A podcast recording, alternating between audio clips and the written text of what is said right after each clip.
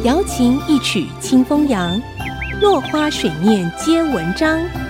刘炯朗校长邀您共享读书之乐。这里是爱惜之音 FM 九七点五，欢迎收听《落花水面皆文章》，我是刘炯朗。今天我们讲《三字经》的刻苦勤学。披蒲鞭，削竹简，笔无书，且知勉。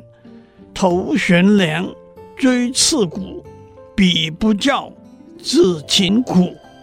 用陆文书、公孙弘、孙敬和苏秦的例子，鼓励孩子刻苦勤学。陆文书是西汉年间的人，父亲叫他去牧羊。他在水边割蒲草的叶子，编成书简，用来抄写。后来成为著名的书法家。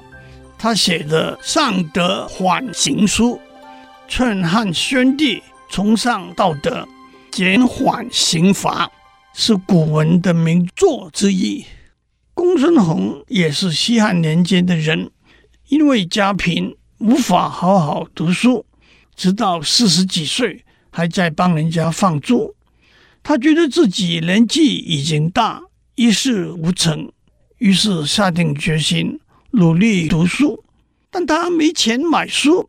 有一天，他在竹林中放牧猪只，突然想到竹子是很好的书写材料，于是砍了许多竹子，削去青皮。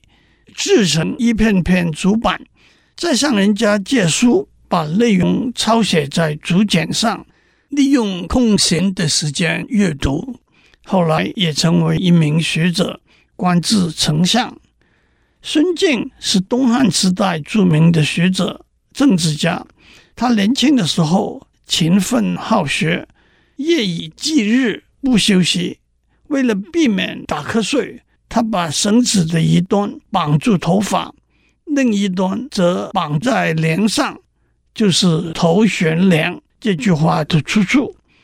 孙敬常年闭门谢客，不和别人往来应酬，专心攻读诗书，所以被称为“闭户先生”。这倒和今天惯用的“宅男”一词相似。相传战国时代的苏秦。跟随鬼谷子学成之后，周游奔波数年，一事无成。回到家里后，家人对他都不理不睬，于是闭门苦读。每当读书读得很疲倦，忍不住想打瞌睡的时候，就拿起一根锥子刺自己的大腿，振作精神。这就是“锥刺股”一句的出处。一年多后。苦读有成，苏秦出发游说六国合纵抗秦，并促成六国达成联合盟约，由他担任众约长，同时在六国都被任命为宰相。这时返回家乡，他家人对待他的态度简直反转了一百八十度。今天讲到这里，下次我们继续讲。《三字经》的好学不错，落花水面皆文章。